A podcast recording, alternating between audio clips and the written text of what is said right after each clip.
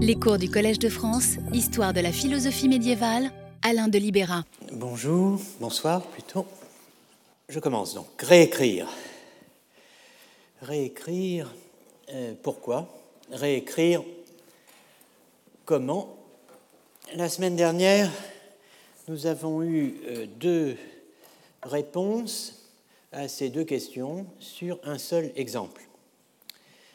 La euh, tradition du grand commentaire sur le De Anima d'Averroès. La tradition de l'œuvre d'Averroès, entendez la tradition de transmission de l'œuvre d'Averroès, fonde la tradition de transmission de sa pensée. L'histoire des corpus fonde celle des doctrines. L'étude de la transmission des trois commentaires du De Anima, dont nous avons appris chemin faisant qu'il ne fallait plus pour le premier d'entre eux parler de commentaires d'ailleurs, euh, pour le petit commentaire, n'est-ce pas euh, L'étude de la transmission des trois commentaires du De Anima a fait apparaître des distorsions dans les vecteurs de transmission. Autrement dit, euh, des statistiques tout à fait inversées, inverses, selon les langues,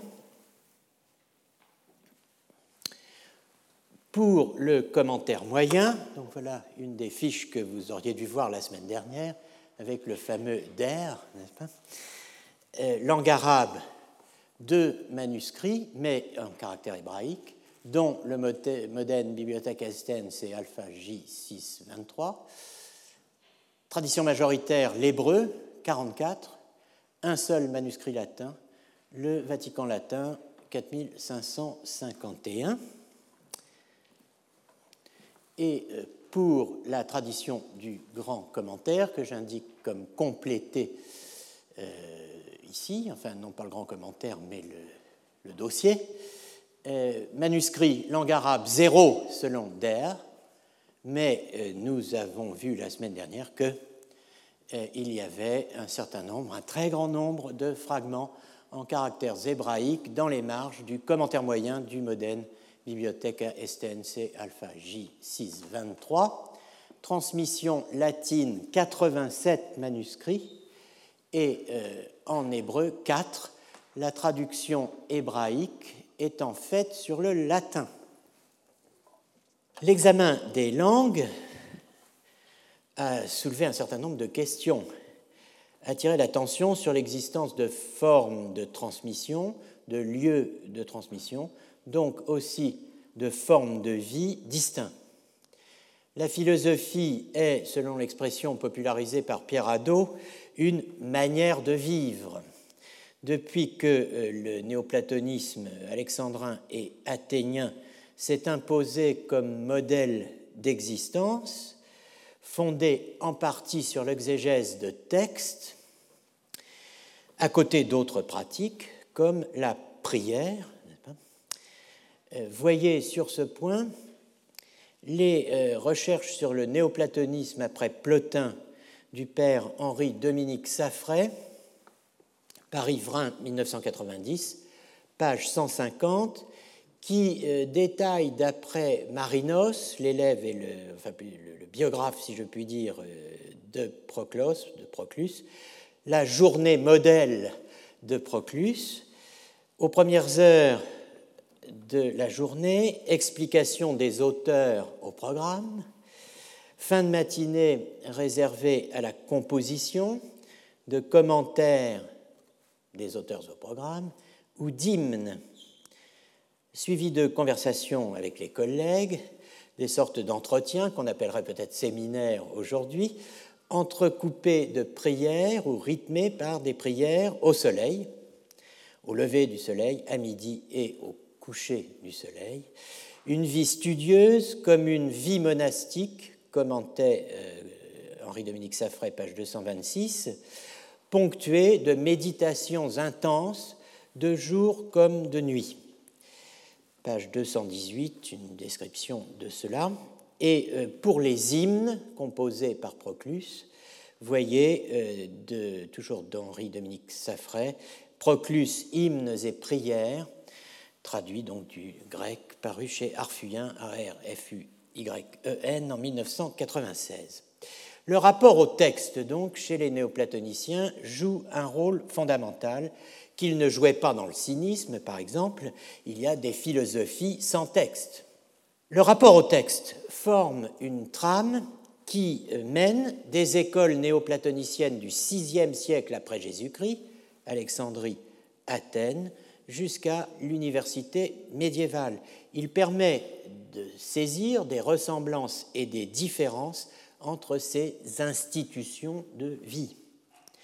L'étude du grand commentaire a montré qu'il existait une autre forme de scolarité que celle, les deux formes que je viens d'évoquer, celle des écoles néoplatoniciennes du VIe siècle, l'université médiévale d'autre part. Elle a montré, cette étude, qu'il existait d'autres formes de scolarité les yeshivot Okmot Itzoniot du nord de l'Espagne, ce qui n'est pas sans conséquence sur le récit de la Translatio Studiorum. Et euh, elle a révélé, euh, cette étude, euh, des, disparités assez intéressantes, justement, quant à la place du commentaire moyen par rapport au grand commentaire, majoritaire chez les juifs, minoritaire chez les latins, le, commentaire moyen et donc le, grand commentaire majoritaire chez les latins, minoritaire chez les juifs. Eh bien, cela implique probablement des différences dans le rapport au texte, dans la fonction du texte, dans l'organisation du temps de travail et dans les rapports entre les acteurs, les, euh, les élèves, les maîtres, les maîtres entre eux, les élèves entre eux, les copistes, les maîtres, les maîtres, les copistes. On a découvert euh, en écoutant Madame Colette Sirat, des auteurs juifs dont on ne parle pas, ou pas toujours, ou pas souvent, euh, qu'elle a traduit, édité et traduit en appendice du, euh, gros travail sur les, les, gloses arabes en caractère hébraïque, extraites du grand commentaire d'Averroès et reproduites dans les marges du commentaire moyen du manuscrit moderne. Donc trois, trois auteurs, Hachem ou Shem Tov, Tov ben Joseph Falkera, Yedaha Penini et Shem Tov ben Joseph Im Shem Tov, euh, auteur d'un surcommentaire au commentaire d'Averroès sur le De Anima d'Aristote, dans lequel, sur commentaire, il utilise des extraits du grand commentaire qu'il a probablement traduit lui-même. Mais enfin, on n'en sait pas grand-chose là, ou en tout cas, il, euh, il utilise des, euh, des textes. On a aussi découvert le rôle de Maïmonide comme transmetteur euh, à propos de Hottinger, qui, je vous l'indiquais la semaine dernière, avait complété Shahrastani par le guide des égarés pour euh, construire son dossier sur, au fond, la, la philosophie arabe.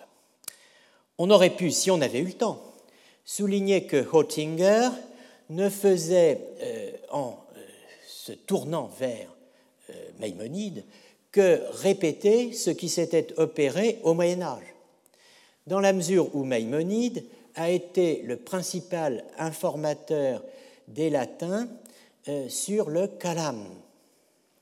On aurait pu, sur ce point, confronter leurs interprétations respectives du terme arabe mutakalimun, et retracer les mésaventures de ce terme en latin avec la traduction de mutakalimun par loquentes. Vous avez ici un bel exemple de la chose, Gilles de Rome, Egidio Colonna, euh, dans son De Erroribus Philosophorum, cité et traduit par Ernest Renan dans Averroès et l'Averroïsme, qui commente Gilles a pris pour une injure l'expression de loquentes par laquelle les traducteurs latins avaient rendu motecalemin, théologien. Voici ce que dit euh, euh, ah, je vais y arriver, Gilles de Rome, Egidius Romanus, Egidio Colonna. Averroès a renouvelé toutes les erreurs d'Aristote, mais il est bien moins excusable parce qu'il attaque plus directement notre foi chrétienne. Indépendamment des erreurs d'Aristote, on peut lui reprocher d'avoir blâmé toutes les religions comme on le voit dans le deuxième et le onzième livre de sa métaphysique, où il blâme la loi des chrétiens et celle des sarrasins parce qu'elles admettent toutes deux la création ex nihilo. Il blâme encore les religions au commencement du troisième livre de sa physique, et ce qu'il y a de pis, il nous appelle, nous et tous ceux qui tiennent pour une religion, parleurs, bavards, gens dénués de raison. Au huitième livre de sa physique, il blâme enfin les religions et appelle les opinions des théologiens fantaisie, comme s'il les concevait par caprice et non par raison. Le grand commentaire, disais-je, euh, correspond à une forme de vie, une forme de travail qui n'est pas apparemment celle qui est majoritaire dans les yeshivot juives. Il correspond au fond au travail universitaire. Il arrive en latin au moment où l'université s'est constituée. Il va de pair avec la question scolastique et la tradition déjà bien établie des sentences en théologie. Replacer la translatio studiorum au centre du récit dans le cas de l'avéroïsme, c'est voir la solidarité étroite entre translatio studiorum et avéroïsme, anti-avéroïsme. Je ne parle pas seulement des deux premières révélations de Wolfson, je parle de la tradition de la tradition, c'est-à-dire de l'appropriation par nous de cette tradition, dans la, si, si vous préférez, l'appropriation de cette tradition dans la philosophie moderne. D'abord par les historiens de la philosophie, puis euh, par le travail accompli véritablement à notre époque, pour ne pas dire en ce moment même, celle de la troisième révélation. J'en profite pour vous redonner le texte original de Wilson, distinguant la première révélation, les traductions du XIIIe siècle, la deuxième, les traductions du XVIe, et la troisième, qui est le grand plan, euh, au fond, d'édition critique de toutes les traditions hébraïques, arabes et latines d'Averroès, accompagnées de commentaires, d'études et de traductions en langue moderne, ce qui est la tâche de notre génération, de nos générations, de celles qui viennent, de celles qui déclinent et de celles qui se maintiennent euh, tant bien que mal. En fait, on peut se dire que le euh, schéma des trois révélations vaut au-delà d'Ibn Rushd, mais euh, il est beaucoup plus intéressant, évidemment, il est même essentiel dans le cas d'Ibn Rushd, parce que l'avéroïsme est l'occasion d'une crise majeure euh, toute, traduction n'est pas l'occasion d'une crise, Eh bien, là, oui, c'est l'occasion d'une crise majeure dont j'ai proposé de suivre le cours jusqu'à la, la querelle d'Utrecht en vous proposant le parcours intitulé De l'unité de l'intellect à l'unité de l'homme. Euh, si l'on revient à euh, Brooker et Enfield, évoqués la semaine dernière, qui soutenait que la théologie scolastique arabe était, je cite Enfield, la nurse de la théologie scolastique. La méthode scolastico-arabe, l'expression est de Brooker.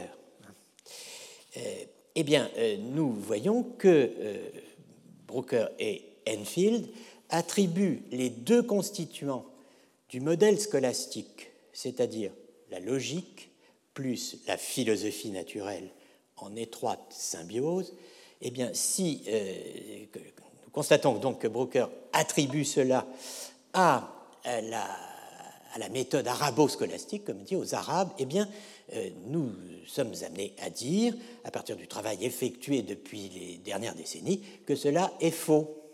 C'est faux. La tradition logique, la partie logique de ce dispositif, est autochtone. Elle est originaire selon le mot de Sten Ebesen, le grand historien de la logique médiévale euh, de l'école de Copenhague. Euh, la tradition logique est autochtone, c'est ce qu'il appelle Ebesen la tradition européenne originaire de la logique, qu'il a abordée en étudiant un objet bien particulier, qui est la tradition logique d'Oxford à, à ses débuts, euh, donc, alors, aime donner des noms, n'est-ce pas, dans l'histoire que pratiquent nos amis, comme on dit à la télévision, anglophones. Et là, c'est un ami, pour le coup, véritablement, donc je peux dire nos amis, mon ami anglophone. Oxinat, ça signifie Oxford Native Logic. Donc il appelle ça Oxinat. Il a aussi créé le cat complex, qui n'est pas le complexe du chat, mais euh, l'ensemble des thèses qui, constituent euh, le donné de base du premier chapitre des catégories, n'est-ce pas? Bon, alors, Nous sommes moins facétieux que, les Danois, mais en tout cas, il y a une, euh, une tradition logique dite autochtone qu'il a décrite ainsi. Avant l'arrivée, disons, l'avènement de la logique nouvelle entre 1130 et 1150, une tradition logique européenne occidentale native s'était développée en France. En France, une tradition euh, consistant euh, à, s'adonner à l'analyse d'inférences euh, intriquées et d'implications et à, avoir un, un certain penchant vers la, sémantique extensionnelle. Une autre approche de la logique, inspirée par l'Aristote nouveau et la scolastique euh, grecque et arabe, disons les écrits de la, la, scolastique grecque et arabe, a progressivement éclipsé la tradition native à Paris, pendant que cette tradition française native originaire trouvait le moyen de survivre, disons, à une plus grande échelle en Angleterre, où finalement elle a produit rien de moins que Occam, et euh, après est revenu en France, n'est-ce pas, a été réimporté en France et a produit Buridan. Donc vous, voyez ce, schéma. Hein, il y a une tradition originaire de la logique que l'on peut suivre dans ses voyages de Paris à l'Angleterre, puis de l'Angleterre à Paris, entre le XIIe siècle et même ce qui précède le XIIe siècle, et le XIVe et même ce qui va le suivre.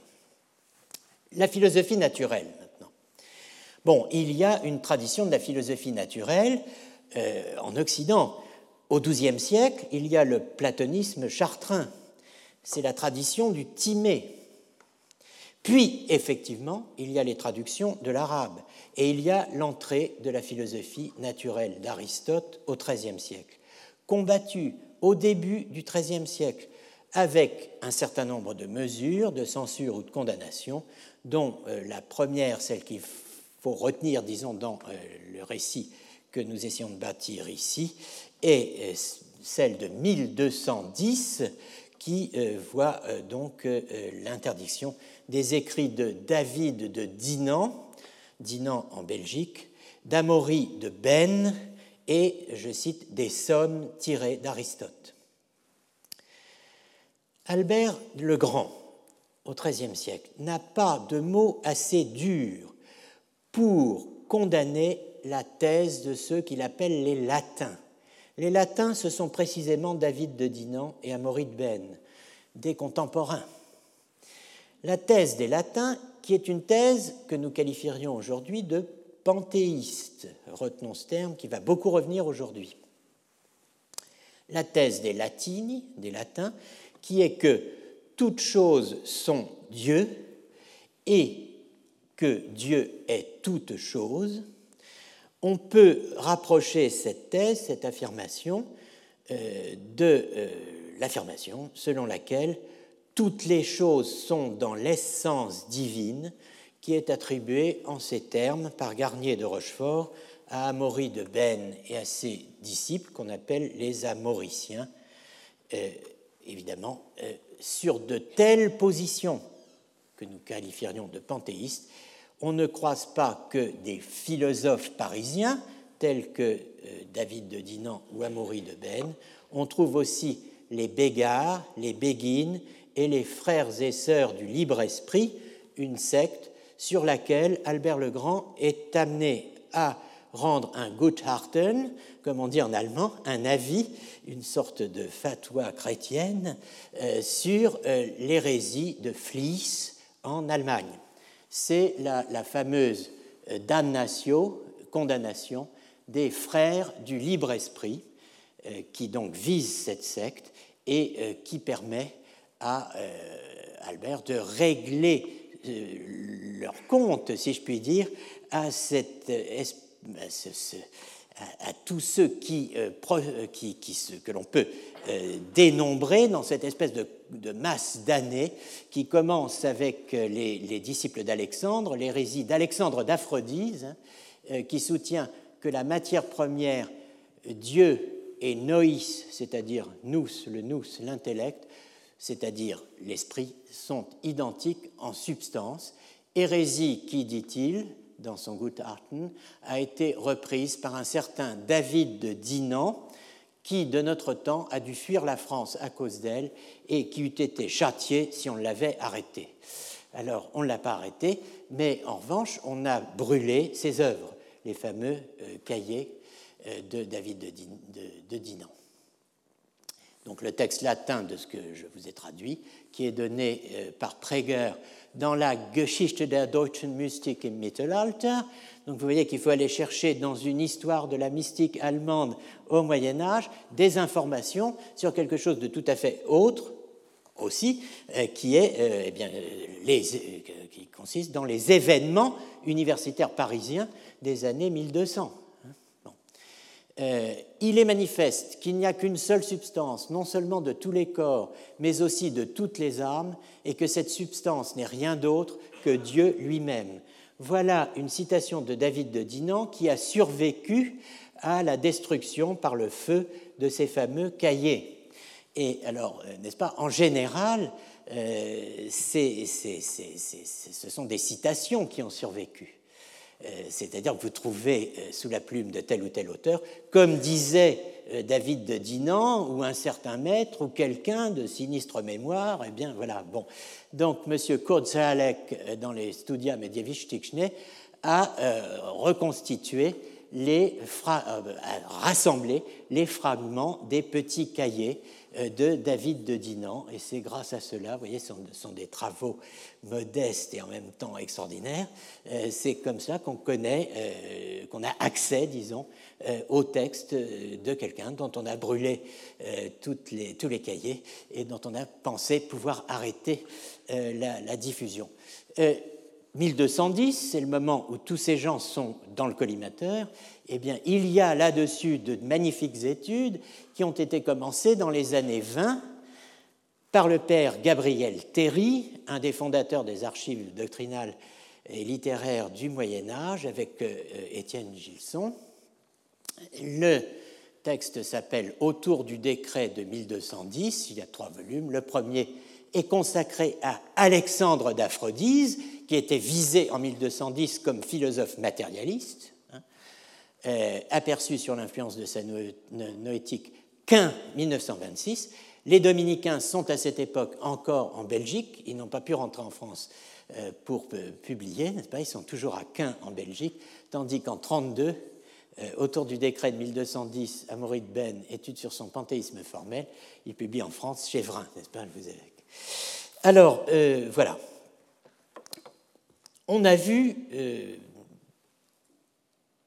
d'autre part, pour la tradition d'Averroès, que les œuvres de logique étaient beaucoup moins présentes chez les latins que chez les juifs. Euh, cela fait deux différences à méditer sur les modèles scolaires. Commentaire moyen plus logique chez les juifs et grand commentaire et peu de logique empruntée aux arabes chez les latins la logique médiévale est essentiellement latine, elle est latine essentiellement. Ce qui lui vient des Arabes est un sujet en soi euh, qui est étudié et que nous étudions en ce moment. Ce qui lui vient des Arabes est lié essentiellement à Avicenne et transmis essentiellement par Albert le Grand. C'est un problème particulier sur lequel il y a eu de magnifiques études ces dix dernières années. Ce qui est emprunté aux Arabes en logique est en fait, la plupart du temps, aux confins de l'ontologie, de la logique et de la métaphysique. On a vu ici même, dans les années passées, des exemples, avec notamment l'année dernière, avec la théorie avicénienne de l'essence, avec la théorie de la certitudo et avec la théorie de l'assentiment, assensus. On y reviendra, euh, on y reviendra, euh, mais bon, on, a vu qu'il y avait pour cette transmission des thèses arabes euh, aux confins de la logique et de l'ontologie des vecteurs, des canaux spécifiques dans l'Espagne du XIIe siècle, et nous avions mentionné l'année dernière Gundi Salinus, González et, et Avendaut. Revenons maintenant, vraiment, à Brooker et Enfield. Donc vous avez ici les, deux livres de base, hein. là une reproduction de l'Historia Critica, enfin la couverture euh, de l'Historia Critica Philosophiae Amundi incunabulis ad nostra musque etatem deducta. Euh, bon, plus personne, à part un fou, euh, n'aurait l'idée maintenant d'écrire une histoire de la philosophie tout seul comme un grand depuis le commencement du monde, pour ainsi dire, jusqu'à nos jours. Bon, mais les, anciens étaient plus résistants, probablement, et bon, on verra aussi qu'ils avaient accès à moins de données que nous. William Enfield, The History of Philosophy from the Earliest Times to the Beginning of Present Century. Donc, c'est tiré de l'Historia Critica, il ne le masque pas, et c'est donc publié en 1791, euh, très peu de temps, au fond, euh, après euh, la publication de l'œuvre de Brooker. Donc, revenons à Brooker et Enfield, que j'appelle l'histoire dominante, hein, c'est-à-dire la tradition qui va dominer pendant un certain nombre de décennies. Brooker dénonce l'influence arabe, car pour lui, c'est un moyen de s'en prendre au catholicisme. Les Arabes ont influencé les catholiques. Euh, il ne voit pas les deux filières, la filière grecque et la filière arabe, dans leur réalité véritable. Il voit bien qu'il y a deux filières, mais il ne les voit pas comme on les voit aujourd'hui, disons, en supposant qu'aujourd'hui on les voit mieux et qu'on s'approche mieux, plus ou davantage de la réalité que lui. Une chose est sûre, c'est que si médiocres soyons-nous aujourd'hui, euh, nous, au moins nous lisons les textes, ce qu'il ne faisait pas lui. Sur quoi fonde-t-il son récit? Pour Averroès, on l'a vu, je l'ai dit, sur Pocock et Hottinger. Mais, encore une fois, j'insiste, il ne lit pas les textes originaux. Pour la filière latine, alors, il a, comme je l'ai montré ici même, et c'est repris dans l'archéologie philosophique, page 101, il a un modèle triadique fondé sur le triangle d'Aristote, mot, concept, chose, qui lui permet de mettre en relation les trois écoles médiévales, réalisme, conceptualisme, nominalisme, euh, enfin ce qui deviendra cela, disons, euh, avec les trois écoles philosophiques de l'Antiquité qu'il distingue, en se fondant sur la distinction de trois sortes d'universaux, anterem, postrem, in re. Vous avez euh, phrase qui résume tout en trois lignes, n'est-ce pas, en latin, hoc universale autem in essendo, cet universel dans l'être qui existe, les scolastiques l'ont divisé en universel métaphysique, universel physique et universel logique, ou ce qui revient au même en universel ante-rem, antérieur à la chose, universel in re, dans la chose, universel post rem, postérieur à la chose. Enfield reprend fidèlement ce point, le met euh, en anglais, ce qui devient tout de suite beaucoup moins rébarbatif, peut-être, je n'en sais rien.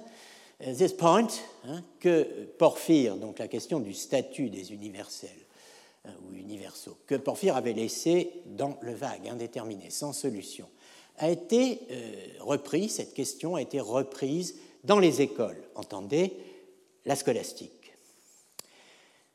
L'opinion d'Aristote que les universaux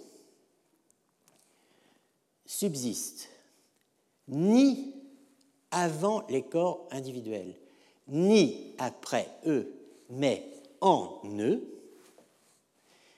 et que ce sont des formes éternellement unies à une matière, donc jamais séparées d'une matière, contrairement évidemment aux idées de Platon. Hein, euh, donc des formes éternellement unies à la matière qui font, qui rendent, qui constituent les corps, qui font que les corps sont tels qu'ils sont. Hein, cette théorie d'Aristote a prévalu universellement. Jusqu'à ce que, au XIe siècle, Roselyne, qui a donc un, nom de, jument, n'est-ce pas Il s'agit de, de c'est pas Rossinante, mais c'est Rosselin de Compiègne, before mentioned, adopted the Stoic opinion, adopte l'opinion des stoïciens, l'opinion stoïcienne, que les euh, universaux n'ont pas d'existence réelle, que ce soit avant ou dans les individus, mais sont de purs et noms ou mots, hein, euh, au moyen desquels les genres d'universaux sont exprimés. Euh, c'est un point de vue qui ensuite a été propagé par Abélard et qui est devenu la secte des nominalistes. Donc, le, il y a un point de vue qui est le point de vue stoïcien qui se caractérise par le ni-ni. Ni avant, ni après, hein, mais euh, euh, ni, ni, avant, ni dans, je veux dire, mais après, pour names. Ce nini euh, sera aussi occupé d'ailleurs par le conceptualisme, le note euh, Enfield. Alors, vous, avez le triangle brookérien qui est euh, celui de Enfield. Vous voyez l'universel avant la chose, Platon, l'universel après la chose, Zénon, le concept abstrait, hein. et euh, enfin, c'est même pas. Concept, représentation. Et l'universel dans la chose, Aristote. Et il y a ce qui. Donc, il y a un point de vue, une position qui est ni avant la chose, ni dans la chose, celle de, Zénon, et qui est, qui va se trouver être, celle qu'occupent Rosselin et Abélard. Voilà comment Brooker voit les choses. Ce schéma est euh, secrètement dynamique, narratif, hein, si l'on ose dire il, raconte deux histoires. Celle de l'universel, hein, euh, qui est, descend en quelque sorte dans euh, les choses et euh, qui revient, alors qu'il a été particularisé dans les choses, à un certain mode d'universalité dans l'esprit humain, dans la pensée humaine il y a une espèce d'odyssée, euh, un retour, sortie, retour, non, mais on ne revient pas exactement au même point. Euh, c'est aussi une histoire des sectes de l'Antiquité qui préfigure celle des sectes médiévales. Le postrème, l'abstraction, est confiée au seul stoïcien. Mais bien entendu, on peut aristotéliser cette position euh, la faire reprendre comme une position militaire par les péripatéticiens, avec l'aide du De Anima, livre 1, chapitre 1, 402b7, 1, 1, 402b7, affirmant, je cite Aristote, que l'animal pris universellement ou bien n'est rien, ou bien est postérieur, ustéron. Donc après. Après quoi? Après les choses. On peut aussi euh, stabiliser euh, cette affaire, cette histoire, en l'inscrivant sur le triangle sémantique d'Aristote, dans l'ordre où sont disposés euh, les phonae, les wokes, les sons, les mots. Et là, vous auriez évidemment le,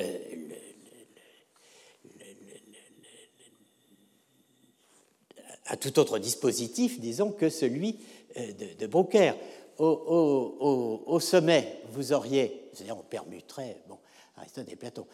Au, sommet, on aurait les, concepts abstraits, et ici, on aurait l'universel dans la chose. Dans le chaos des sectes, on, va venir à ça. Par secte, Brooker entend aussi bien les albertistes, cotistes, occamistes, il y a un vrai chaos, puisqu'il oppose les partisans de Pierre Lombard aux albertistes, euh, comme vous l'avez dans cet euh, extrait de Enfield, The spirit of disputation, which so eminently distinguished the scholastics, gave birth to many sects, which contended against each other with bitter animosity. The disciples of Albert, called Albertists, who mixed the doctrines of religion with the tenets of the Aristotelian philosophy, were vehemently opposed by Peter Lombard and his followers. Donc là, on est, on est véritablement, euh, si je puis dire, euh, au degré zéro, si on peut dire, enfin, c'est de, la réalité. Euh, Pierre Lombard, vous vous rappelez que c'est un auteur du XIIe siècle, qui est l'auteur des sentences, bon, que les disciples de Pierre Lombard, on a pu en parler un peu, mais bon, d'une certaine manière, tous les gens qui ont commenté les sentences ont suivi Pierre Lombard, si on peut dire. Bon, il y a un certain nombre de thèses de Pierre Lombard qui n'ont pas été suivies, mais Pierre Lombard vivait euh, un siècle avant Albert, et les albertistes vivaient un siècle après Albert. Donc, vous avez, et même deux dans certains cas. Donc, vous avez ici une espèce de salade qui est faite entre le 12e et le 15e. Bon, c'est quand même, euh, c'est grave, disons. Alors, bon, je passe sur la suite. Euh, en tout cas, il y a euh, dans, ce chaos, malgré tout, il y a un ordre, il y a un ordre sous-jacent. Euh, il y a l'idée du triangle, n'est-ce pas? Et en fait, les choses vont se clarifier un peu, se réordonner un peu, lorsqu'on va mieux connaître la querelle des universaux, tout en conservant le modèle triadique, avec Victor Cousin, lorsque Cousin euh, met à la disposition du public une première édition des œuvres d'Abélard. Voilà donc Victor Cousin, on en a beaucoup parlé, le voilà dans ces dernières années, évidemment il n'est plus le jeune homme qu'il a été. Euh, bon, c'est intéressant de, le voir. Donc là, vous avez véritablement ce que j'ai appelé le dispositif statique, avec Rosselin, le nominalisme, les les noms, les concepts, conceptualisme, Abélard, et les choses, Guillaume de Champeau, réalisme. Donc les universaux existent soit comme nom, soit comme concept, soit comme forme dans les choses, et vous, avez, euh, vous pourriez retrouver euh, effectivement, d'une certaine façon, euh, pourrait faire correspondre à cela euh, des, philosophes de l'Antiquité, mais tout dépend de, l'interprétation que vous donnez des philosophes de l'Antiquité. Bon, jusqu'au XIXe siècle, en tout cas, on a fait l'histoire de la philosophie médiévale en n'ayant que des accès secondaires biaisés à la crise de l'avéroïsme. Les textes étaient disponibles, les manuscrits existaient, ils n'étaient pas perdus comme dans le cas des manuscrits arabes du grand commentaire. Mais pourtant, eh bien, on ne les lisait pas. Concernant Abélard et le nominalisme, j'ai recensé les sources accessibles avant les éditions de Cousin. Vous retrouverez tout cela dans le séminaire du 15 janvier, février, mars, avril, mai 2014. Euh, C'est bien loin. On commençait. Euh, on termine. Bon. Euh, c'était hier, c'est déjà demain. En tout cas, euh, Aventinus, John Turmer, comme on dit, euh, en fait c'est Johannes. Bon. Dans quoi Où trouve-t-on des informations sur les universaux au Moyen Âge? Dans l'histoire du duché de Bavière. Pourquoi? Ah, parce que Occam est allé se réfugier chez les Bavarois quand, il a eu des problèmes, n'est-ce pas, avec le pape. Donc ça fait partie de l'histoire de la Bavière, cette arrivée de philosophes fuyant euh, la papauté. Donc euh, c'est dans les les Annalium Boiorum Libri euh, Septem ou Annales Boiorum, 1554. César Egas du Boulet, Boulaeus, l'Historia Universitatis Parisiensis, tome 1, 1665. Et euh, enfin, Charles Dufresne, sieur du Cange, euh, mort en 88, pour son très célèbre et indispensable Glossarium Medie et Infime Latinitatis. On a aussi, évidemment, avant Cousin, un certain nombre d'historiens. Je ne reviens pas sur Brooker, mais on peut ajouter Johann Gottlieb Bulle. Vous voyez que c'est dans les années 1800. On peut ajouter Wilhelm Gottlieb Tennemann, Geschichte der Philosophie en 11 volumes, et bien sûr le Grundriss der Geschichte der Philosophie für den akademischen Unterricht, Leipzig 1812, traduit par Victor Cousin en 1830. La science vient d'Allemagne. Historien spécialisé dans le nominalisme ou le réalisme. Des spécialistes. Jean Salabert, 1661, auteur d'une Philosophia Nominalium Vindicata, qui est un effort pour présenter en 1661 les thèses des nominalistes. Un anonyme Ars Rationis ad mentem nominalium, 1673 Oxford, Horatio de secta nominalium de Thomasius, Leipzig 1683, et De Realium et Nominalium in itiis et progressu in commentationes societatis regie scientiarum Göttingensis, donc c'est l'Académie des sciences de Göttingen, 1793, par Christophe Myers. Tous ces gens historicisent, n'est-ce pas, sans disposer, par exemple, de la dialectica d'Abélard, et euh, sans avoir un rapport vivant et étroit avec les œuvres d'Abélard. Durant cette période, il y a une vision hyper continuiste de l'histoire de la philosophie antique et médiévale, et des schèmes pour rendre compte de la Translatio Studiorum. Brucker en est la preuve, j'allais dire vivante, enfin non, plus tellement, euh, qui retrouve les trois écoles antiques derrière les trois positions médiévales sur la base du triangle d'Aristote triangle sémantique, mot, concept, chose, tiré euh, du premier chapitre du Péri-Herménéas.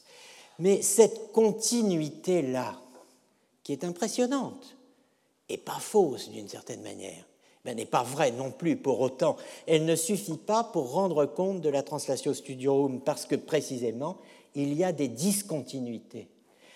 Et c'est le travail archéologique qui permet de révéler ces discontinuités, et ce sont ces discontinuités, les différences, voire les petites différences, qui importent à l'historien.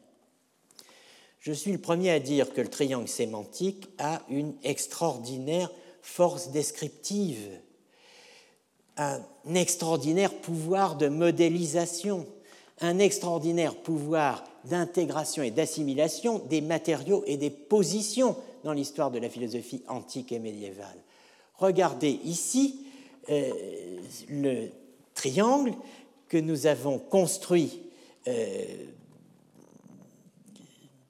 pour euh, conclure le travail sur l'histoire de la vérité l'an dernier, où vous avez effectivement, sur la base de la distinction entre vérité et réalité, n'est-ce pas, et de la différence entre phonai, noemata et pragmata, une distinction entre la vérité et la fausseté ut in signo, selon Thomas, ut in subjecto, selon Thomas, ut in causa, selon Thomas.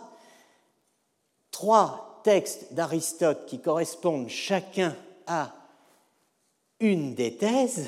La vérité, euh, elle est dans les mots. La vérité, non, elle est, dans l'esprit comme dans un sujet. Non, la vérité, elle est dans les choses. Bon, vous avez trois, euh, vous avez trois euh, textes d'Aristote que l'on peut mobiliser, que l'on a mobilisés pour euh, illustrer chacun de ces points de vue. Aristote, métaphysique gamma 7, epsilon 4, θ 10. Et puis nous avions vu Boès de Dacie et Gauthier Berley étant indiqué ici, BD et GB, que certains philosophes distinguaient trois types de composition, la composition des mots, la composition des, des, intellections ou concepts et la composition des choses. Et même Gauthier Burley va jusqu'à parler de proposition vocale, de proposition mentale et de proposition réelle.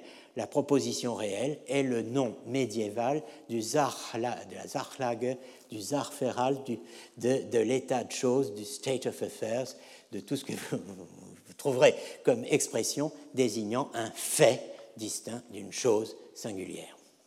Bon, donc je suis le premier à dire que ce triangle a un extraordinaire pouvoir de clarification. Simplement, la perception de certaines continuités, de certaines récurrences, de certaines permanences, si importantes soient-elles, ne suffit pas.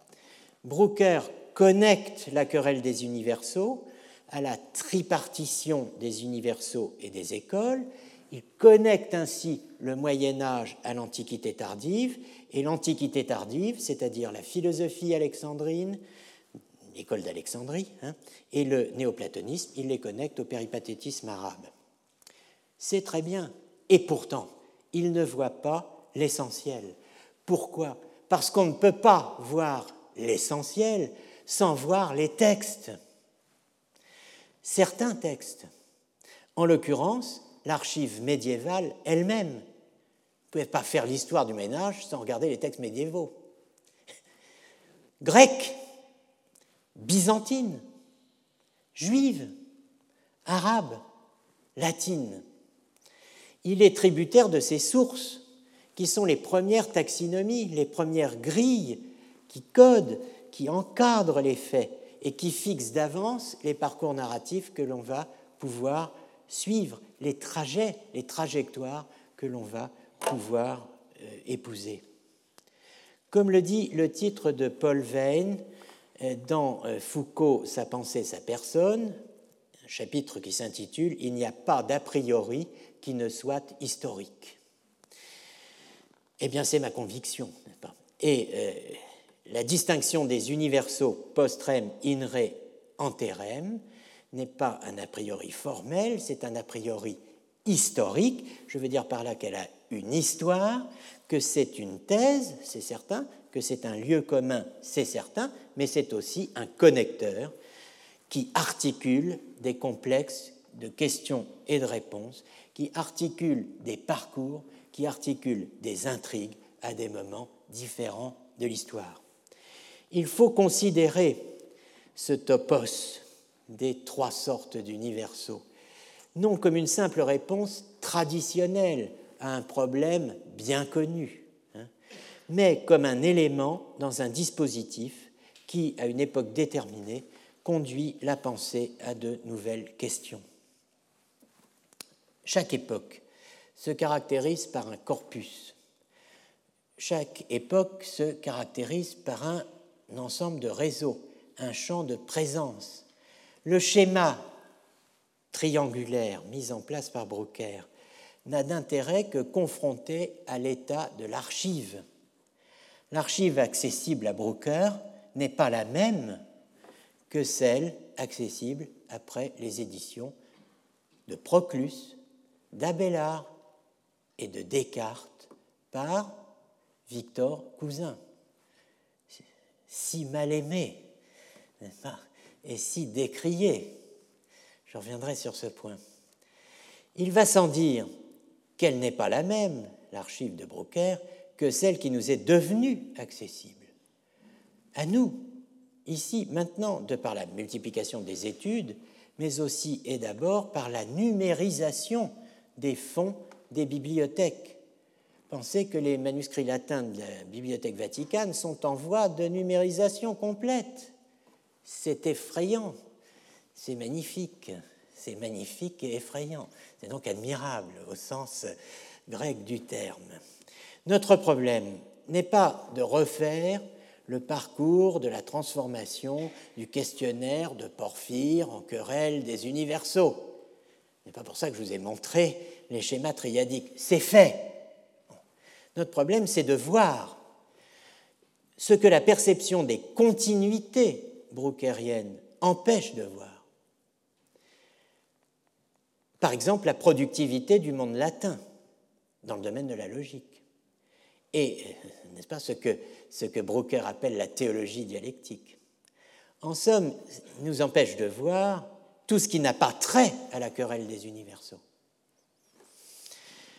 Notre problème, c'est de voir ce que devient cette continuité brookerienne au moment où l'articulation entre tradition gréco-arabe à la Brooker et crise avéroïste à la Renan se connecte sur les bases apparemment nouvelles que constitue la découverte de la crise avéroïste, de son importance pour l'histoire de la philosophie européenne, de sa nature, de ses circonstances et de ses enjeux.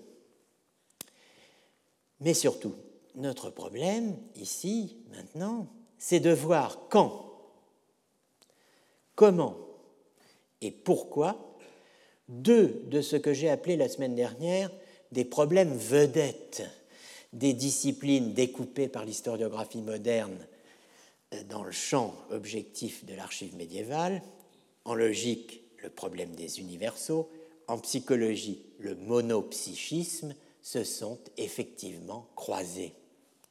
C'est ce croisement qu'il faut considérer aujourd'hui au double niveau de l'histoire qu'on va revisiter et de l'historiographie qu'on va visiter, car j'ai peine à croire que euh, beaucoup de gens euh, se soient penchés sur l'historiographie, sur l'histoire de l'histoire de la philosophie, en l'occurrence déjà qu'on n'aime pas dans certains milieux l'histoire de la philosophie. Alors l'histoire de l'histoire de la philosophie, c'est la double peine, n'est-ce pas? Et pourtant, c'est ce croisement qu'il nous faut considérer aujourd'hui entre monopsychisme et problème des universaux, deux sujets vedettes. Nous avons, dans les années précédentes, et j'y faisais encore allusion il y a quelques instants, beaucoup parlé des universaux. Nous n'avons pas proposé d'enquête comparable pour le monopsychisme. Il est temps de revenir sur cette notion qui, dans l'historiographie moderne, définit la crise avéroïste. Il faut le faire du point de vue archéologique qui mène en torsade, selon euh, l'image de la double révolution, des escaliers qui sont pas double révolution, pas, articulant le retour amont, en arrière, et retour aval, euh, ce qui mène donc à l'invention de la catégorie historiographique, monopsychisme, et à l'étude du donné que euh, la notion est censée, pour chaque époque, mettre en ordre et permettre de narrativiser. Ce qui veut dire aussi s'intéresser aux données historiques, historiographiques, qui, à chaque étape de l'histoire de l'invention de la notion, sous-tend le dépouillement de l'archive philosophique par l'historien de la philosophie. Qu'est-ce que lisaient les, gens que nous lisons hein?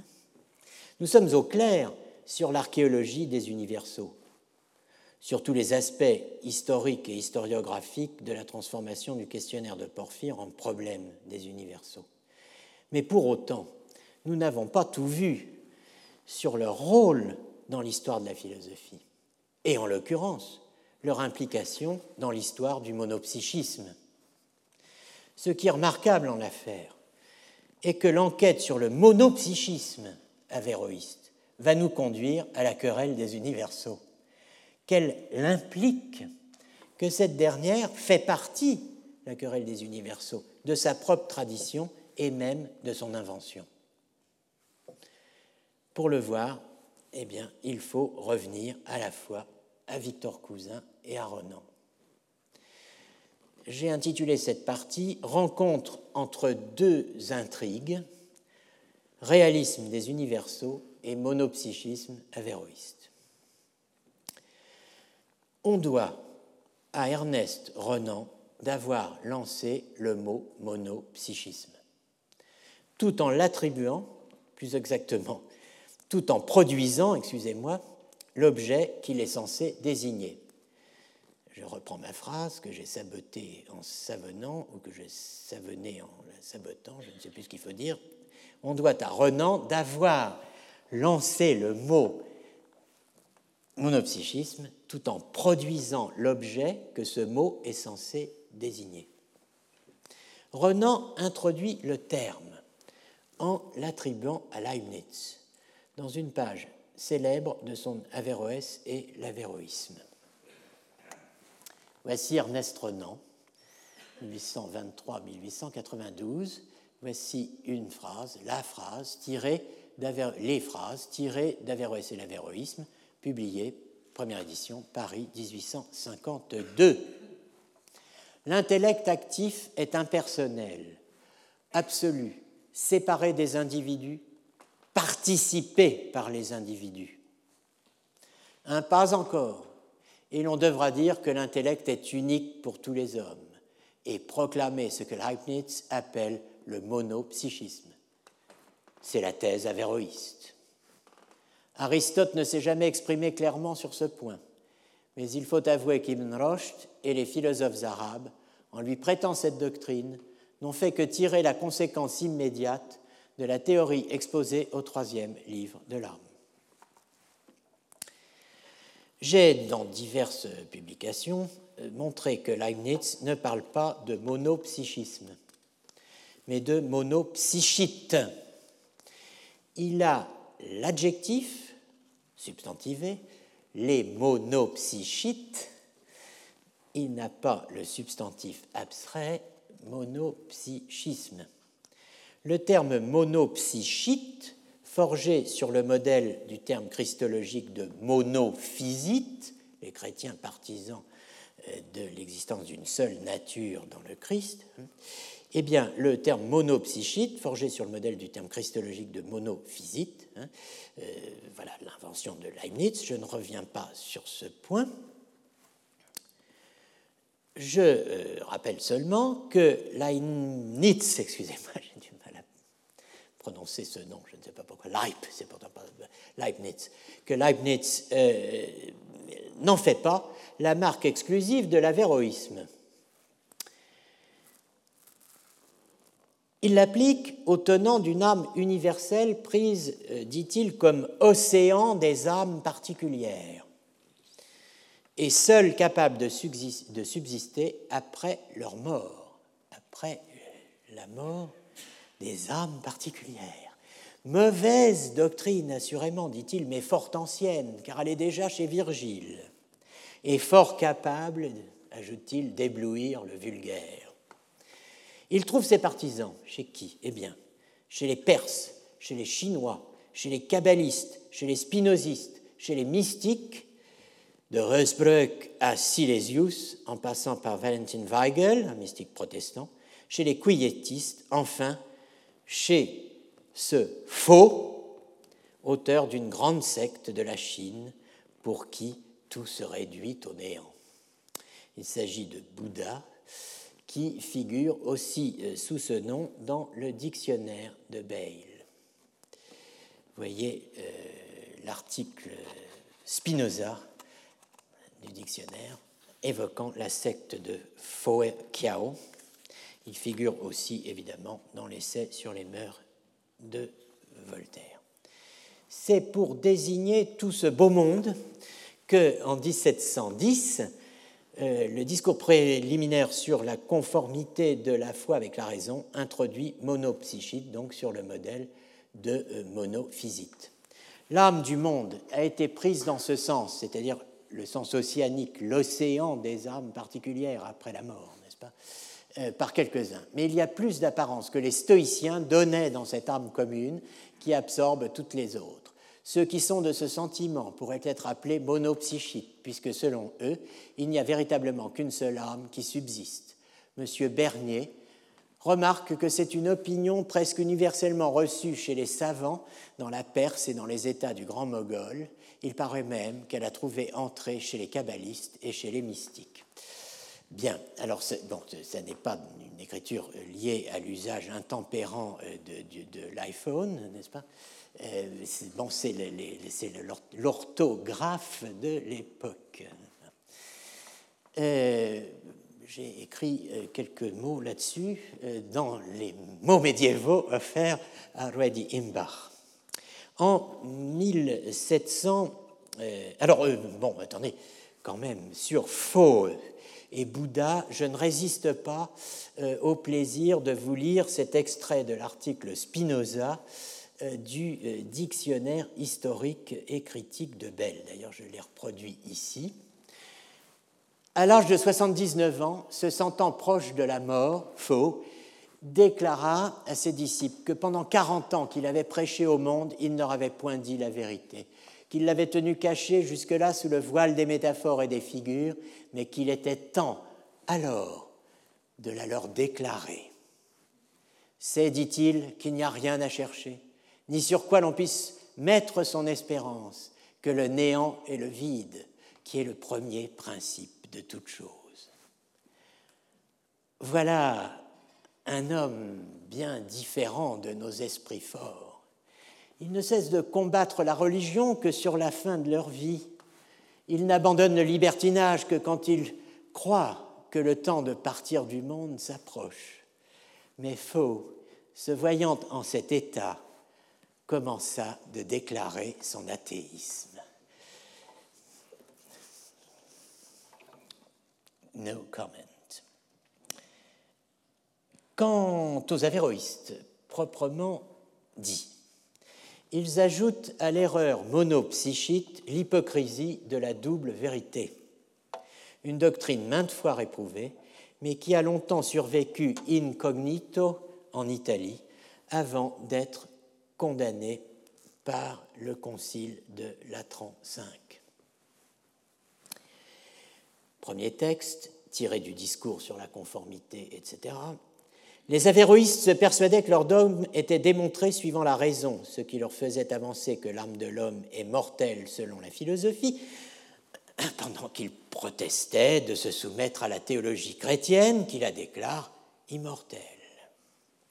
Mais cette distinction passa pour suspecte et ce divorce de la foi et de la raison fut rejeté hautement par les prélats et par les docteurs de ce temps-là, et condamné dans le dernier concile de Latéran sous Léon X, où les savants furent exhortés à travailler pour lever les difficultés qui semblaient commettre ensemble la théologie et la philosophie.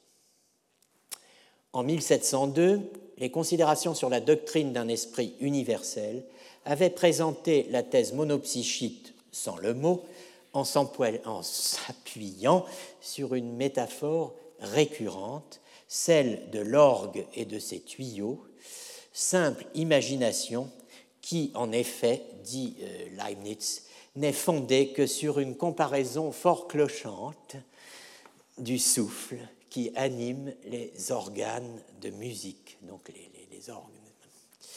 Si clochante soit-elle, n'est-ce pas, euh, on retrouve euh, cette image très souvent dans la littérature. D'une certaine façon, on a tout chez Leibniz,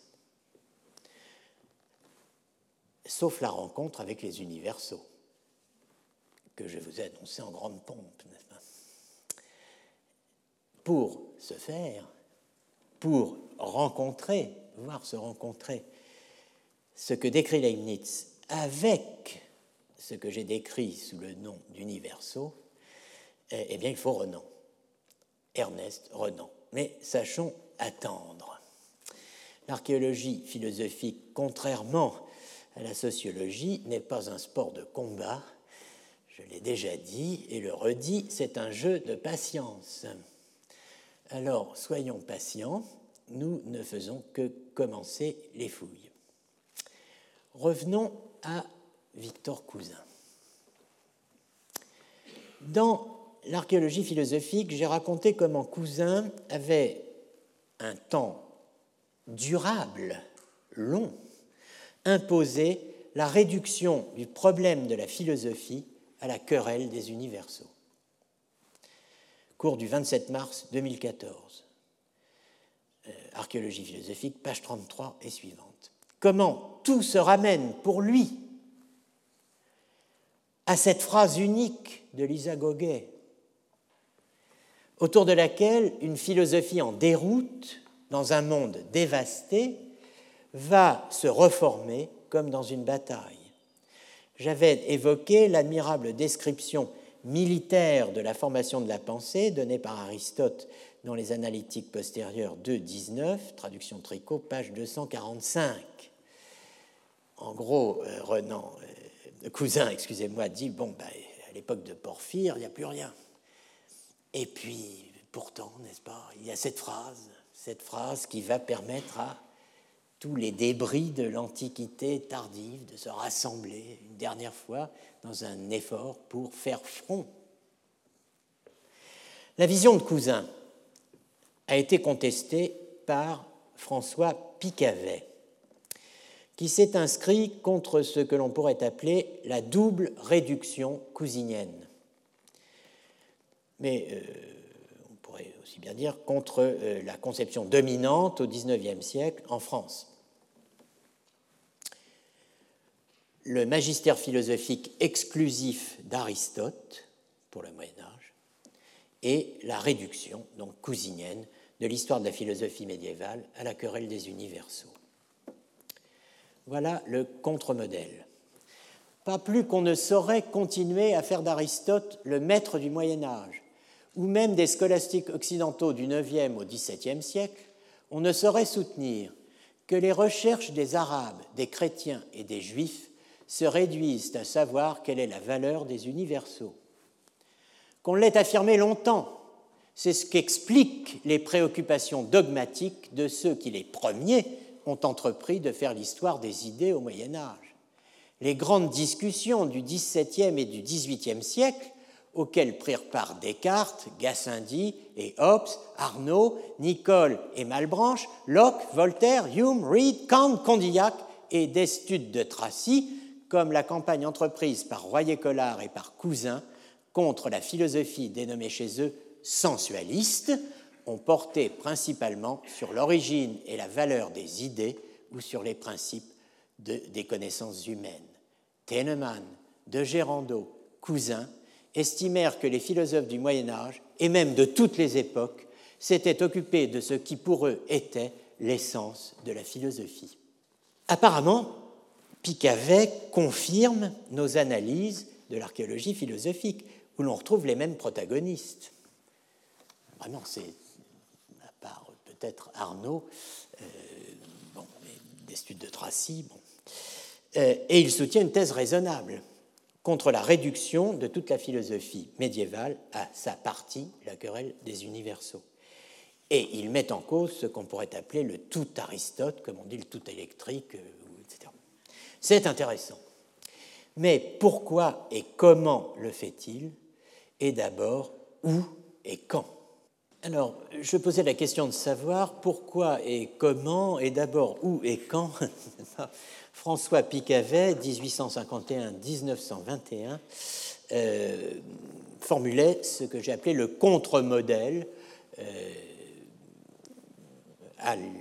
au modèle euh, dominant hérité de Cousin. Alors, Picavet soutient cela dans son esquisse d'une histoire générale et comparée des philosophies médiévales. Histoire générale et comparée, hein, dont la deuxième édition est corrigée et augmentée, est publiée en 1907, c'est celle dont je me suis servi, la première étant de 1905. Chaque terme est important dans ce titre, évidemment, comparé euh, et euh, philosophie médiévale au pluriel qui justifie qu'il y ait une comparaison sur la couverture de cet ouvrage, François Picavet figure et donné en page de titre donc comme secrétaire du Collège de France, directeur adjoint à l'école pratique des hautes études et chargé de cours, euh, du cours pardon, de philosophie du Moyen Âge à la Sorbonne. Titulature euh, ronflante, n'est-ce pas Qui ne suffit pas pour qui s'intéresse à l'histoire de l'enseignement à masquer le fait qu'il n'y a pas de chaire de philosophie médiévale à la Sorbonne à l'époque. Il est chargé du cours de. Hein.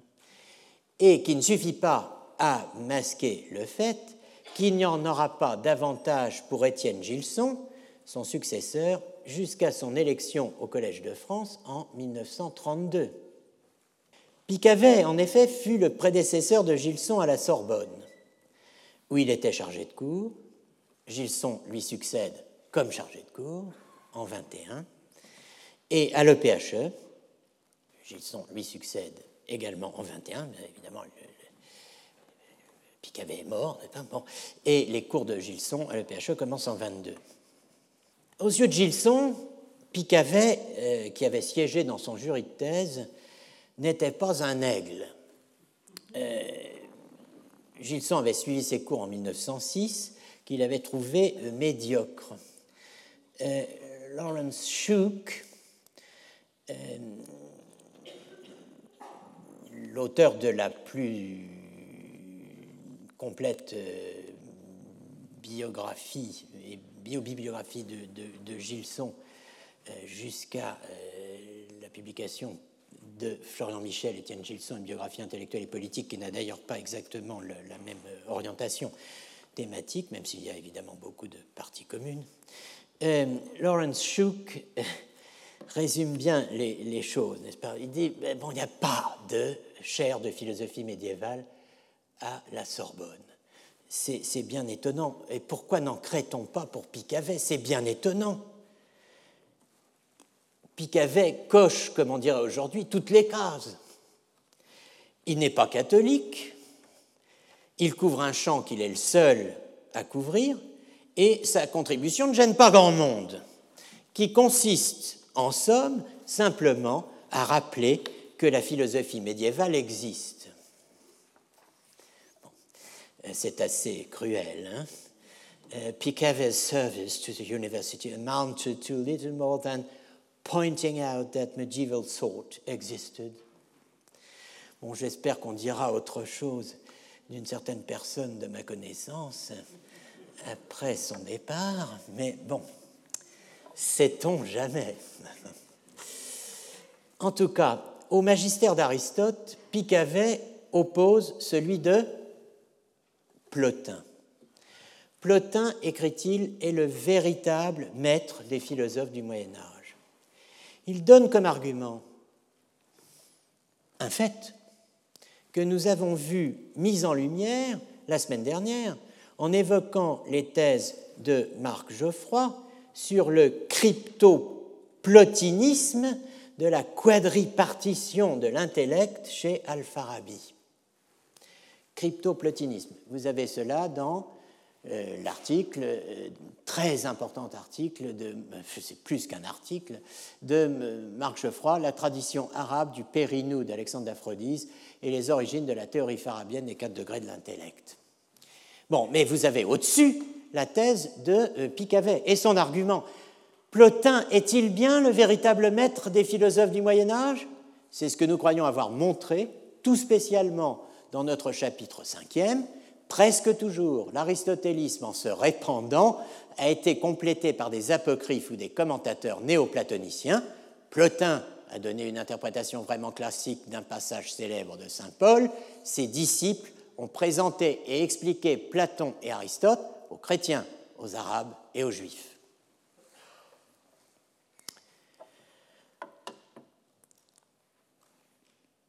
Donc il donne comme argument un fait effectivement, euh, les disciples de Plotin, si l'on veut, les néoplatoniciens, ont présenté et expliqué Platon et Aristote aux chrétiens, aux arabes et aux juifs. Mais est-ce bien le même fait que celui que décrit Marc Geoffroy? Un fait, dit Paul Venn, est un croisement d'itinéraires possibles.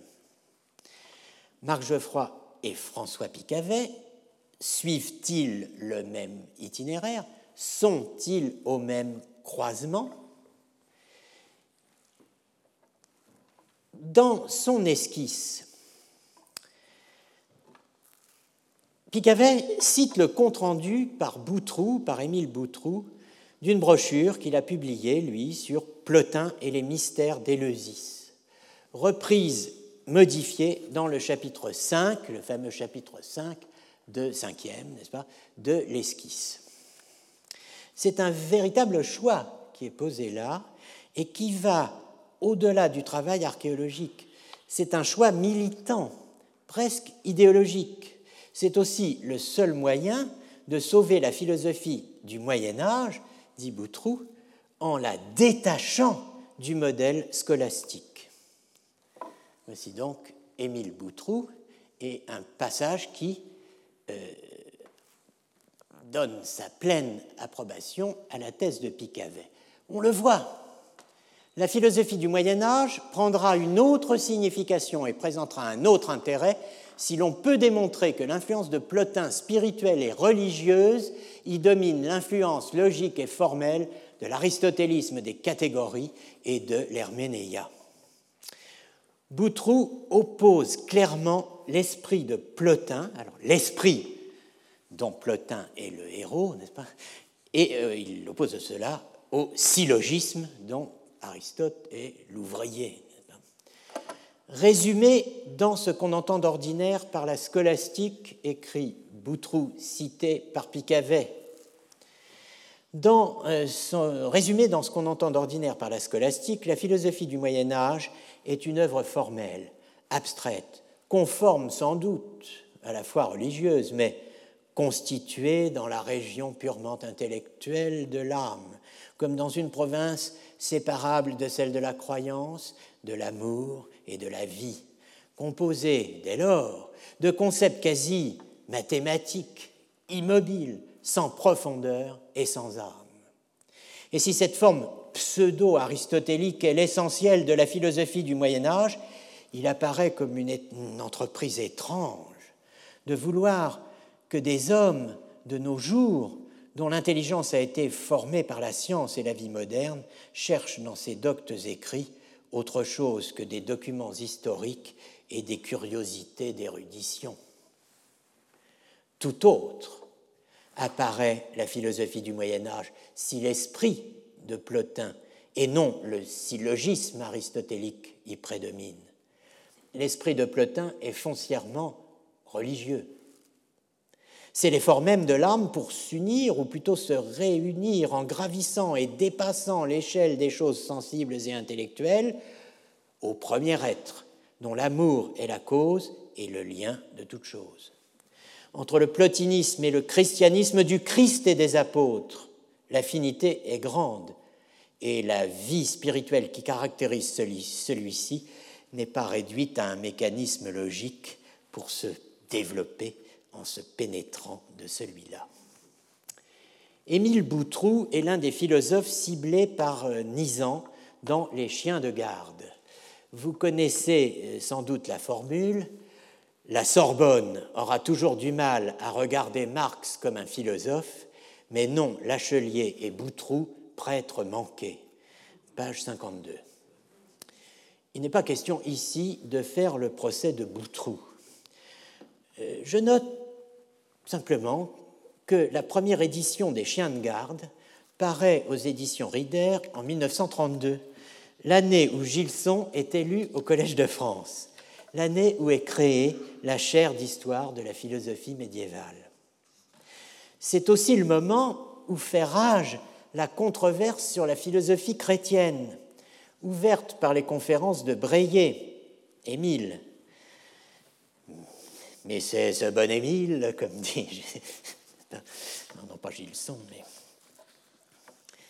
un célèbre acteur dans Drôle de drame, euh, donc cet autre Émile, alors, les conférences de Breillet, 1876-1952, un grand plotinien, soit dit en passant, à l'Institut des hautes études en Belgique en 1928, et c'est aussi le moment donc où euh, a lieu l'épocale séance de la Société française de philosophie du 21 mars 1931, qui voit s'affronter Gilson et Brunswick, Brunswick une autre des cibles favorites de Nizan.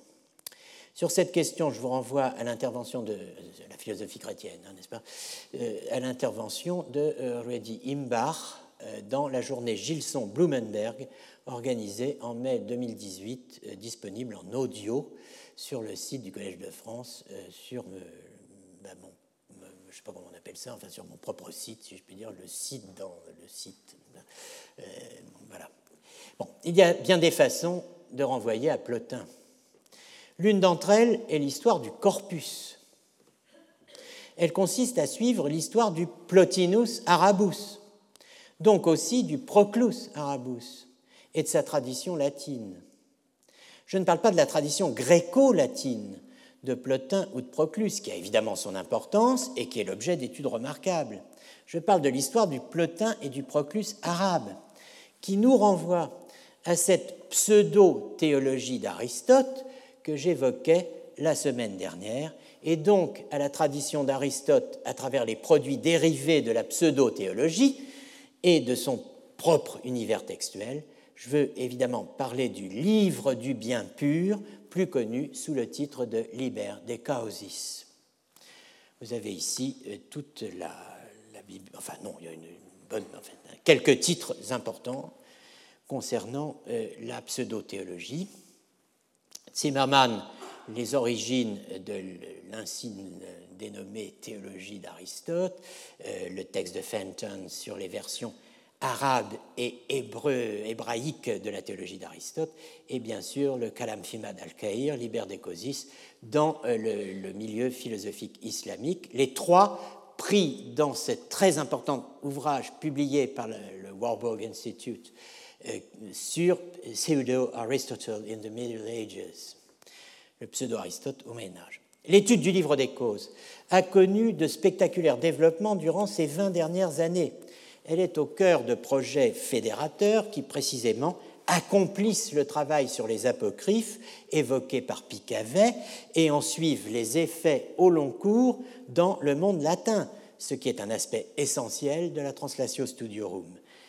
Citons donc Dragos Calma, Neoplatonism in the Middle Ages, New Commentaries on Liber de Causis, New Commentaries on Liber de Causis and Elementatio Theologica, donc la traduction latine des éléments de théologie de Proclus. Sur le livre de cause et Albert le Grand, euh, il y a euh, un texte intitulé Exuno non fit nisi unum. Je vais expliquer pourquoi. Eh bien, précisément parce que un projet laissé en suspens, un autre projet laissé en suspens par la mort de Marc Geoffroy, qui était la traduction du De Causis et Processu Universitatis d'Albert Legrand, eh bien, portait précisément sur euh, la question de savoir quelles étaient euh, les, sources d'Albert Legrand, euh, commentateur donc, de, ce, Liber de Causis, et était apparu, et est apparu au cours de ces dernières années que euh, le Liber de Causis était un, cas extraordinaire car dès le Moyen Âge, il avait au fond, en somme, posé le scénario complet de la Translatio Studiorum. Au niveau de complexité où se situe la tradition de la tradition, avec la question de l'origine du texte et de son authenticité, donc de son autorité dans l'enseignement. Sur l'origine, deux thèses se sont affrontées dès le Moyen Âge si l'on peut dire, la thèse andalouse d'Albert le Grand, qui faisait du Liber Causis un ouvrage composé à partir d'une lettre d'Aristote sur les principes du tout par un certain David le Juif. Et il y avait il y a eu par la suite une thèse bagdadienne contredisant la thèse andalouse d'Albert le Grand qui situait l'ouvrage, situe l'ouvrage dans l'entourage d'Al-Kindi, thèse euh, avancée d'ailleurs en un sens dès le Moyen Âge par Thomas d'Aquin pour ce qui est du contenu, non des détails, euh, concernant le milieu et les circonstances de production euh, de l'apocryphe évidemment, mais pour le contenu, Thomas d'Aquin s'aperçoit que le Liber de Causis est dans une large mesure un dérivé des éléments de théologie de Proclus, dont nous savons euh, aujourd'hui qu'effectivement c'est dans l'entourage d'Alkindi qu'il a été confectionné à partir des éléments de théologie, mais aussi d'un certain nombre de textes du, Plotinus Arabus et donc des Énéades de Plotin. L'ensemble, la théologie d'Aristote est un montage de textes euh, de Proclus et de Plotin. L'ensemble de ce dossier a été travaillé et retravaillé durant ces dernières années. J'ai moi-même attiré l'attention sur la structure du De Causis et Processus Universitatis d'Albert Legrand avant l'apparition de l'édition critique de Fauser, en soulignant que la première partie en était une adaptation de la métaphysique de Razali et la deuxième, et elle seule, une paraphrase du Liber De Causis. Vous voyez cela dans Albert Legrand euh, et Thomas d'Aquin interprète du livre des causes et bien sûr et surtout ex uno non fit nisi unum, la lettre sur le principe de l'univers, etc. Il faut également tenir compte, pour avoir une perspective suffisamment fouillée sur la Translatio Studiorum, de la manière dont le livre des causes a effectivement rempli le rôle d'une théologie aristotélicienne, d'une théologie de substitution d'un substitut de théologie aristotélicienne, d'une théologie d'Aristote dans l'enseignement parisien, où durant quelques décennies, il a complété le dispositif de la métaphysique, ce que les médiévaux appelaient métaphysique, étant réparti en fonction des traductions et des arrivées correspondantes, Metaphysica Vetus, Metaphysica Nova, etc., et donc euh, de l'intégration du livre des causes comme troisième partie de la métaphysique, cette, troisième partie théologique, n'est-ce pas, promise par Aristote, mais non livrée dans le texte intitulé Métaphysique, ou comme on le dit souvent au Moyen Âge, dans les livres des métaphysiques, Libri Metaphysicorum. Une structure, donc, la métaphysique est une science composée de trois parties. Première partie, la Metaphysica Vetus, deuxième partie, la Metaphysica Nova. La Vetus est gréco-latine, la Nova est arabo-latine, et la troisième partie, eh bien, n'est pas d'Aristote, ce n'est pas euh, une traduction de livres de la métaphysique qui n'était pas traduit par Jacques de Venise dans la, dans la traduit dans la Nova d'après l'arabe, c'est tout simplement le livre des causes. Le livre des causes, et vous avez donc euh, une étude là-dessus dans euh, Structure du corpus scolaire de la métaphysique dans la première moitié du XIIIe siècle, euh, que j'ai rédigé, dans un, recueil intitulé L'enseignement de la philosophie au XIIIe siècle, autour du guide de l'étudiant, j'ai fait un lapsus, j'ai oublié le 2, autour du guide de l'étudiant du manuscrit Ripoll 109 de Barcelone, euh, donc publié en, 1997. Euh, dans ce guide de l'étudiant parisien, eh bien, vous trouvez euh, les questions susceptibles d'être posées aux examens et les réponses qui doivent être données aux examens. Et donc, il y a des questions et des réponses sur les trois parties de la métaphysique. Le fil tiré par Picavet a, comme toujours, vous le voyez, fait venir une grosse pelote, une énorme pelote, une pelote gigantesque. Mais précisément, cette pelote, c'est celle de l'aristotélisme, c'est celle du péripathétisme gréco-arabo-judéo-latin, qui, comme je le disais la semaine dernière, est celui de l'emboîtement réciproque des traditions. Tradition d'Aristote, tradition de Plotin, tradition de Proclus. Aucune tradition n'est, au Moyen Âge, chimiquement pure. Mais venons-en à Averroès et à l'avéroïsme il y a un grand nombre de choses à dire sur la manière dont Renan a construit son objet. Je les dirai pas toutes, ni aujourd'hui, ni demain, ni jamais, mais je me limite à la question de l'unité de l'intellect, je me limite au monopsychisme. Pour Renan, Averroès est un héritier. Il est le dépositaire de ce qu'il appelle, Renan, l'arabisme, un héritier euh, qui est au monde arabo-musulman ce que Boès aura été au monde romain. Dernière lueur avant que la nuit pour longtemps se lève. Il faut lire en entier cette page, ces pages 1, 2, euh, bien d'Averroès et l'Averroïsme. Voilà comment commence le livre, n'est-ce pas?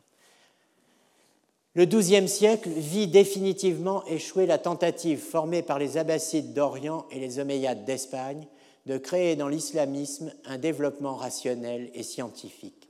Alors vous notez qu'à l'époque, on appelait islamisme, n'est-ce pas, euh, l'islam sur le modèle de christianisme. donc euh, ce n'est évidemment pas l'islam radicalisé ou que sais-je euh, de, la, la langue actuelle, n'est-ce pas? C'est de, créer dans l'islamisme un développement rationnel et scientifique. Quant à Averroïs mourut en 1198, la philosophie arabe perdit en lui son dernier représentant. Par les malheurs de sa vie et par la réputation imméritée, la mauvaise réputation imméritée dont il jouit, ou la bonne aussi, ça dépend du point de vue, dont il jouit après sa mort, Averroès participa aux inconvénients et aux bénéfices de cette situation. Venu après un siècle de grande culture intellectuelle, au moment où cette culture s'affaisse, pour ainsi dire, sur elle-même, si les malheurs de sa vieillesse attestent le discrédit où est tombée la cause qu'il défend, par une heureuse compensation, il recueille presque seul la gloire des travaux qu'il n'a fait que résumer. Averroès est en quelque sorte le Boès de la philosophie arabe, un de ces hommes de décadence, compensant par la masse de leurs œuvres ce qui leur manque en originalité, compilant, commentant, puisqu'il est trop tard pour créer. Dernier soutien d'une civilisation qui s'écroule, mais par une fortune inespérée, voyant leur nom s'attacher à ces débris et leurs écrits devenir la formule abrégée par laquelle cette civilisation entre pour sa part dans l'œuvre commune de l'esprit humain. Bon, on peut dire beaucoup de choses sur Renan, mais il savait écrire, comme j'aime à le dire. Bon, euh, enfin, alors peut-être que personne n'a envie d'écrire comme ça aujourd'hui, euh, c'est bien dommage. Mais bon, en tout cas, peu importe. La grande thèse de l'unité de l'intellect, ou plutôt de l'unité des âmes après la mort, ce qu'on devrait appeler proprement le monopsychisme qu'on lui attribue, n'est pas réellement la sienne.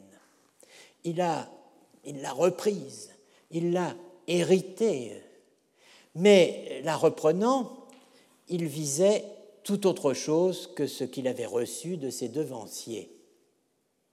Renan aime à le dire, l'histoire de l'avéroïsme n'est à proprement parler que l'histoire d'un vaste contresens. Page 345. Oui, un vaste contresens à tous les niveaux. Renan dit Averroès en a usé librement avec Aristote. Les lecteurs d'Averroès en ont usé librement avec lui. Nous reviendrons sur cette liberté chez Renan et en général. Le monopsychisme, en tout cas, si l'on en croit Renan, est une vieille histoire. Un passage très clair qu'il ne faut jamais oublier. Le premier que j'ai figuré au tableau, l'unité des armes, comme on a faim de l'entendre, n'est qu'une révoltante absurdité. Et si Averroès avait jamais pu soutenir à la lettre une telle doctrine, l'avéroïsme mériterait de figurer dans les annales de la démence et non dans celles de la philosophie.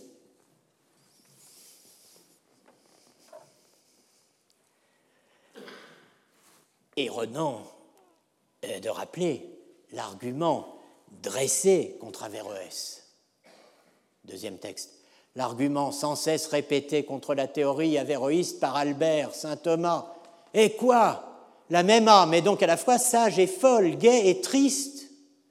Cet argument, dis-je, qu'Averroès avait prévu et réfuté, serait alors péremptoire et aurait suffi pour balayer cette extravagance du champ de l'esprit humain dès le lendemain de son apparition. Eh oui, si, et seulement si, ça avait été la doctrine d'Averroès, mais en y regardant de près, on voit que tel n'est pas précisément la pensée d'Immanuel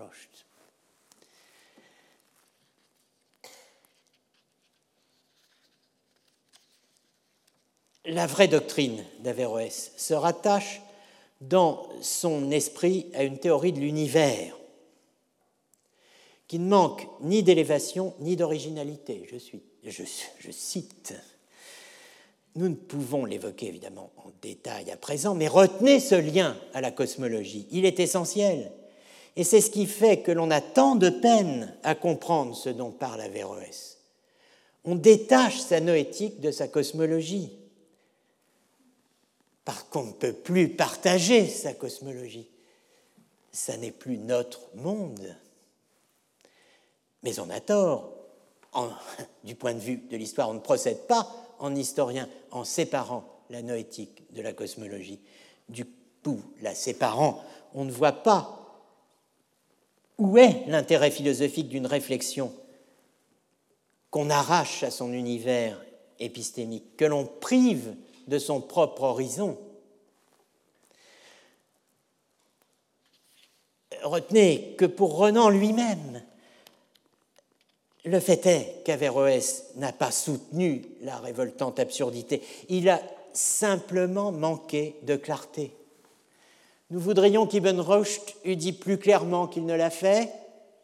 L'unité de l'intellect ne signifie autre chose que l'universalité des principes de la raison pure et l'unité de constitution psychologique dans toute l'espèce humaine.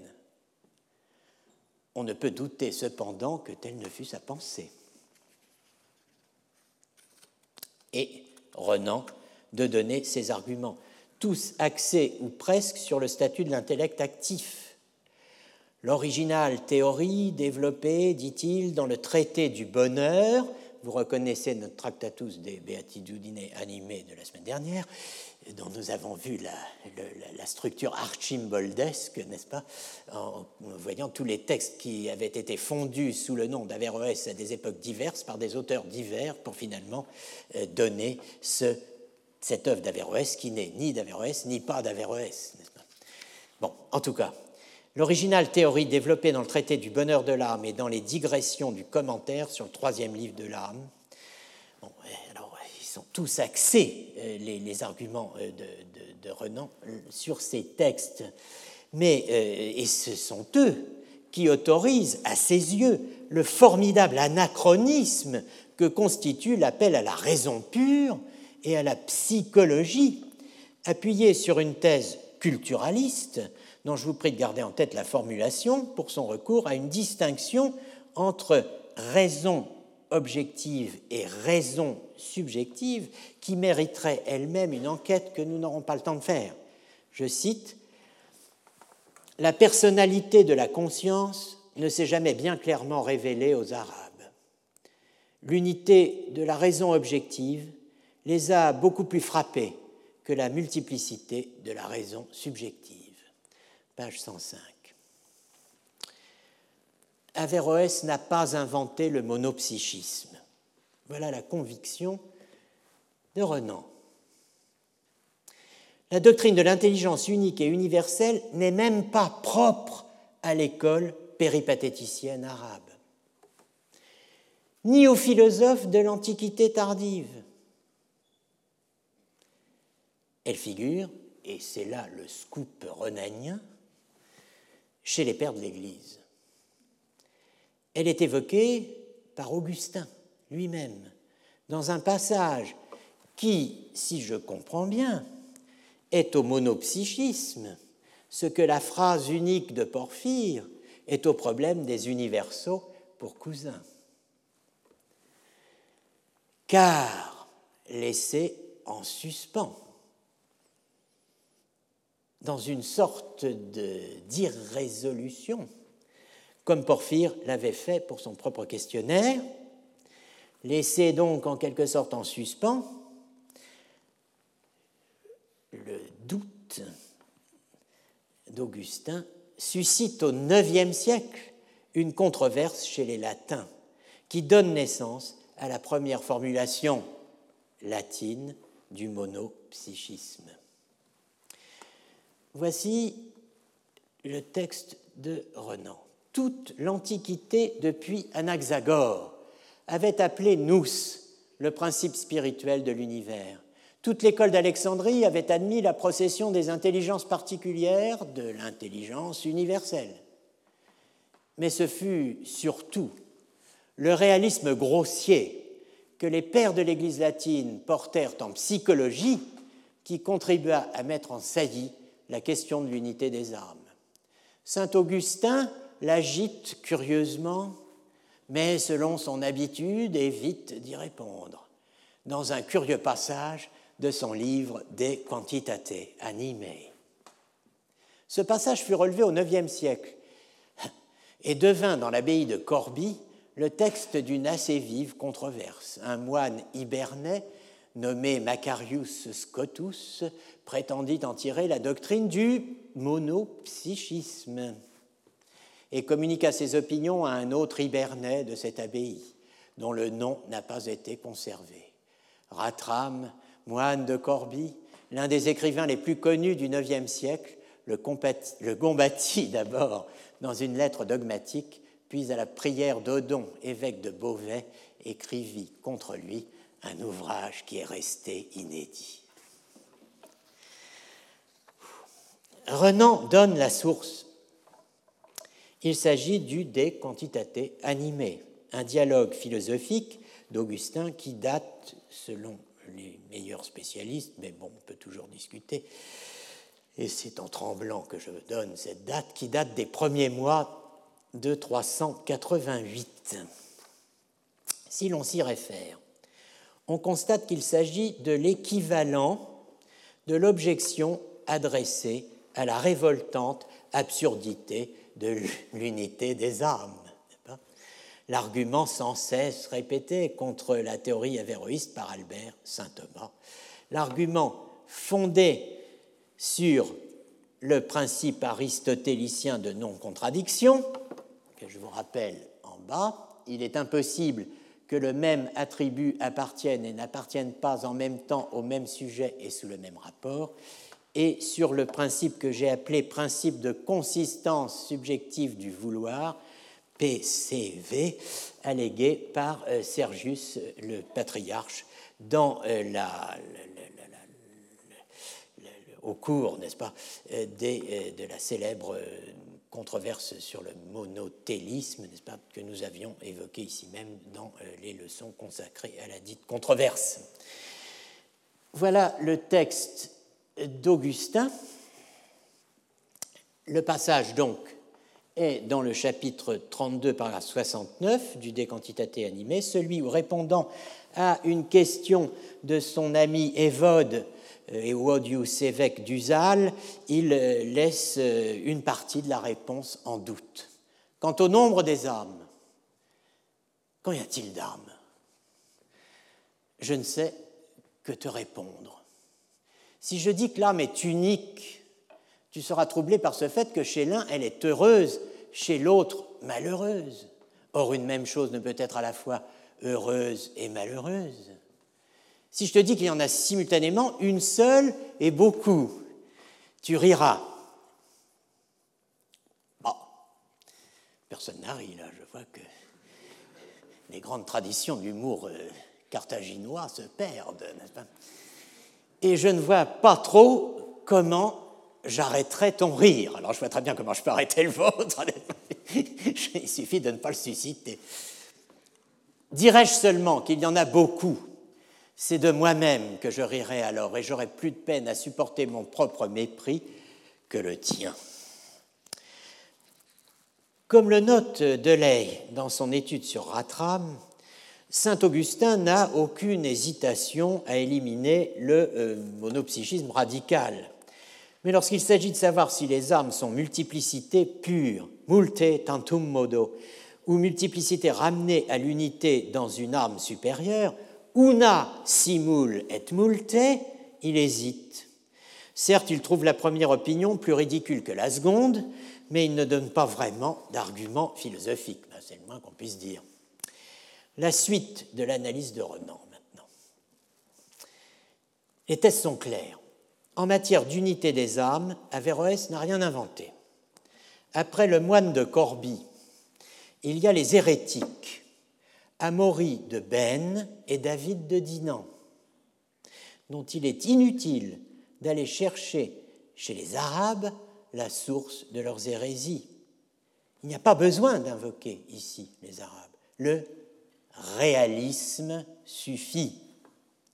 Le réalisme est la matrice commune aux erreurs dénoncées par Abélard au XIIe siècle à propos des universaux et au treizième par Thomas à propos de l'unité de l'intellect.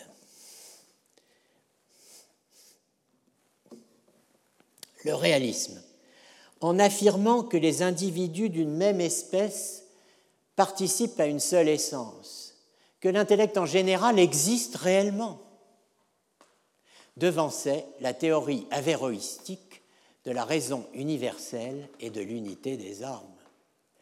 Abélard avait aperçu cette conséquence et il l'avait combattue dans ses petites glosses sur Porphyre, par le même argument qu'on opposera plus tard à Averroès.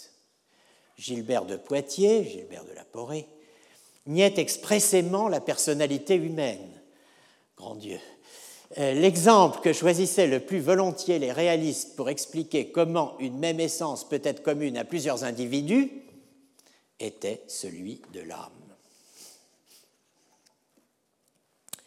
L'argument dressé à la fois contre les réalistes et contre Averroès est l'argument de la substance universelle, dont la fine pointe psychologique est tirée par Rémusat, Charles-François-Marie, comte de Rémusat, source de Renan, Renan qui n'est pas allé voir Abélard, hein, mais qui est allé voir Rémusat. Euh, n'était pas difficile d'ailleurs de voir Charles-François-Marie, comte de Rémusat, né à Paris le 13 mars 1797 et mort à Paris le 6 juin 1875. C'était un homme, ce fut un homme politique, ce fut un homme euh, philosophe, un philosophe français, en philosophie, un spiritualiste de l'école de, de, Victor Cousin, en politique, comme on dit à l'époque, un doctrinaire, ami de Royer-Collard, de Thiers, de Guizot. Euh, le... Rémusat a fait une carrière politique absolument époustouflante, n'est-ce pas, puisqu'il a, a, commencé euh, à la Restauration et a fini ministre des Affaires étrangères euh, sous la Troisième République, après avoir été ministre de l'Intérieur de Louis-Philippe. Enfin bon, bref, c'est quelqu'un d'assez inoxydable. Mais, enfin, en tout cas, c'est lui qui décèle, va chercher dans ces deux volumes très intéressants, et là aussi euh, bien écrits, euh, sur, sur Abélard, sur la philosophie d'Abélard, c'est lui qui euh, va chercher, qui découvre l'argument anti-réaliste d'Abélard. Je cite, Comment dire qu'une âme sente, qu'elle éprouve la joie ou la douleur, sans le dire en même temps de toutes les âmes qui sont une seule et même substance? Et Rémusat commente, on voit qu'Abélard a parfaitement développé le reproche que Bell adresse au réalisme, à savoir qu'il conduit à l'identité universelle. Retenez la référence à Bell. L'article Abélard de Bell pour comprendre Averroès? Oui, l'article Spinoza pour comprendre Averroès Oui. L'article Abélard pour comprendre Spinoza? Oui. Et réciproquement. Dans l'article Spinoza,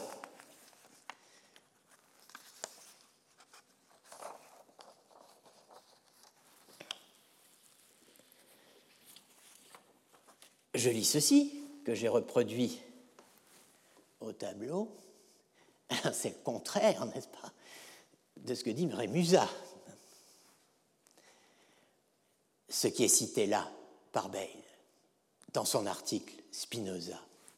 Vous allez voir, écrit-il, un passage qui nous apprendra que Pierre Abélard est accusé d'avoir dit que toute chose était Dieu et que Dieu était toute chose. Deum esse omnia, et omnia esse deum, eum in omnia converti, omnia in eum transmutari aseruit. Et Bell a une source. La source de Bell est Juan Caramuel y Lobkovich, qui est l'auteur d'une philosophie réelle, hein, euh, euh, qui s'appuie en l'occurrence sur Vasquez. La citation latine vient de Caramuel tiré de Vasquez. Alors vous allez me dire, euh, qui est ce caramel euh, Qui est un caramel j'insiste, eh bien c'est un des pères de l'ontologie moderne et euh, l'un des tout premiers introducteurs du mot ontosophia lui-même, ontosophie, hein, qui est le premier nom de l'ontologie, cinq ans avant euh, Klauberg. Euh, je vous rappelle que le tout premier utilisateur du terme ontologia est Goclenius, hein, et bon, Caramuel suit à quelques années de distance.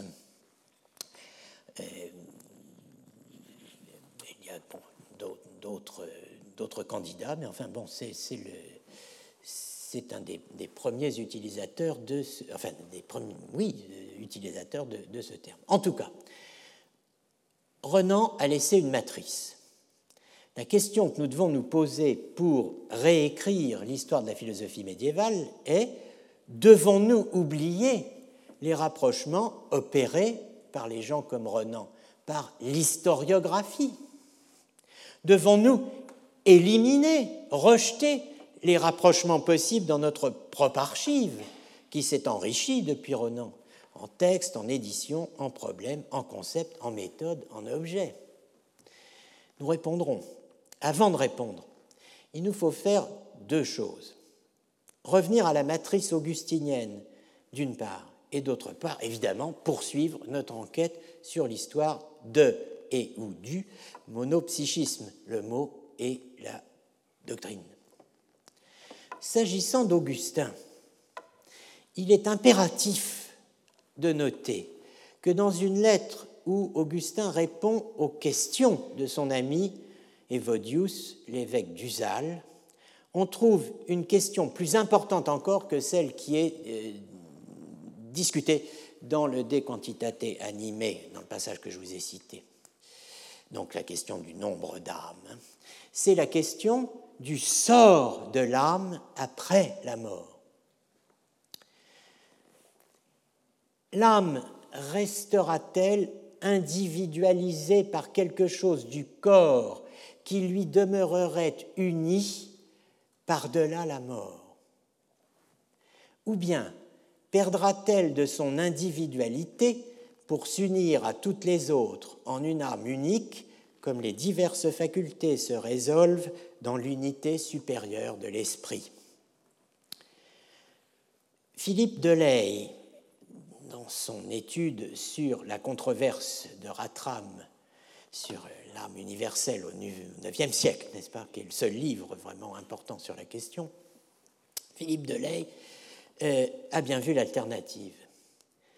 Raisonnant euh, dans des perspectives platoniciennes, Augustin hésitait entre deux hypothèses, qui sont celles qui sont euh, notées dans le premier paragraphe. Commentaire de Delay. La réponse de saint Augustin, visiblement embarrassée, est digne d'un rhéteur consommé qui peut être à court d'idées, mais auquel les mots ne manquent jamais l'évêque d'Hippone s'excuse sur ses nombreuses occupations de ne pouvoir entreprendre une réponse qui demanderait beaucoup de soins et de travail. On croit lire le premier paragraphe de, de Gauguin, ça appartient à une sens plus haute, enfin bon, Mais si en deux mots, ajoute-t-il, là c'est une citation, vous voulez savoir ce qu'il me semble, je vous dirais que je ne crois pas que l'âme sorte du corps avec quelque chose de corporel. Qu'est-ce que l'âme emporte avec elle pour le dernier voyage. Question que nous retrouverons plusieurs fois ce semestre. Je retiens pour l'instant simplement la question, la question du sort de l'âme après la mort. C'est cette question qui suscite la réponse de l'unité des âmes. C'est celle que traite Albert le Grand dans son De Unitate contra Averroistas, dans lequel Averroès, non plus que d'hypothétiques avéroïstes, ne joue pas de rôle central. Le De Unitate d'Albert n'a pas la même cible que celui de Thomas d'Aquin. Ils sont séparés par peu d'années. Thomas est l'élève d'Albert, et pourtant ils n'ont pas du tout la même cible. Ils n'appartiennent pas au même univers de discours. Ils n'ont pas, en termes foucaldiens, le même champ de présence. Le De Unitate d'Albert est une disputatio ad rem qui porte sur une question, qui ne vise aucun adversaire en particulier, qui ne réclame aucun interlocuteur en particulier.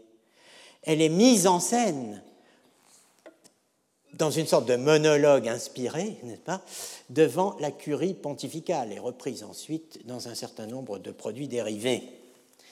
Le De Unitate de Thomas d'Aquin est une œuvre de combat inscrite dans un contexte parisien, universitaire, précis, qui a des cibles, une cible tout particulièrement, l'auteur immortalisé par Dante, Sigé de Brabant, devenu, de par la condamnation de 1277, le héros fondateur de l'avéroïsme latin.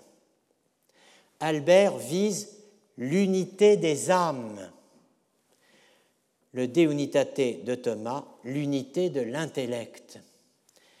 J'ajouterais même l'unité de l'intellect dit matériel par Averroès, possibilis dans le langage de la scolastique latine du XIIIe siècle. Je dis bien possible, possibilis, et non pas passif, comme le dit Renan, au prix d'une équivoque euh, véritablement meurtrière dont il n'est pas responsable et qui accompagne toute l'histoire de la réception d'Averroès aujourd'hui encore. Malheureuse doctrine que celle de cet intellect à laquelle vient s'ajouter l'équivoque du terme matériel, le seul employé par Averroès pour qualifier l'intellect pour lequel se pose la question de l'unité ou unicité matérielle. Traduction du grec ulikos, employé par Alexandre d'Aphrodise, source d'Averroès, pour désigner ce qui est véritablement illique, à savoir la puissance, la potentialité, l'indétermination qui rend l'intellect capable de recevoir l'intelligible. Cela n'a rien à voir avec la matière d'une chose corporelle, évidemment. Je vous le rappelle, la thèse d'Averroès n'est pas que l'intellect en général est unique, ou que l'intellect actif, agent, est unique. Le nous poietikos, le nous poétique d'Alexandre, tout le monde l'admet. Mais que l'intellect matériel est unique, ce qu'il est le seul à soutenir, comme tentera de le prouver Thomas d'Aquin dans son De Unitate Intellectus, en lui opposant la totalité des commentateurs ou philosophes grecs et arabes. Cela posé, passons au second point, l'enquête sur l'histoire du monopsychisme. Il faut distinguer ce qui dépend de Renan et ce qui n'en dépend pas. Ce qui n'en dépend pas, qu'un moyen de déterminer exactement ce qui ne dépend pas de Renan. Ben, c'est ce qui est antérieur à la publication d'Averroès et l'Averroïsme. Là, on est sûr. Tout ce qui est postérieur est susceptible d'en dépendre, et en dépend la plupart du temps en fait. Mais cette dépendance est elle-même d'ailleurs à interpréter, à étudier, à questionner. Jusqu'à quel point en sommes-nous nous-mêmes libérés? Jusqu'à quel point pèse-t-elle encore sur nous? Question simple. Qui a parlé de monopsychisme avant Renan? La première édition d'Averroès et l'Averroïsme date de 1852. La première attestation que je trouve dans ma documentation, ce qui ne veut pas dire dans la documentation, hein, est allemande. C'est le mot monopsychismus il apparaît en 1808 pour désigner l'âme du monde dans la Geschichte der Psychologie de Friedrich August Carus, 1808. Et le mot psychologie lui-même n'est pas bien vieux non plus à l'époque. mais euh, c'est une autre affaire. Dans la littérature francophone, je ne vois que trois références significatives, en dehors de Renan, au mot et à la doctrine monopsychisme.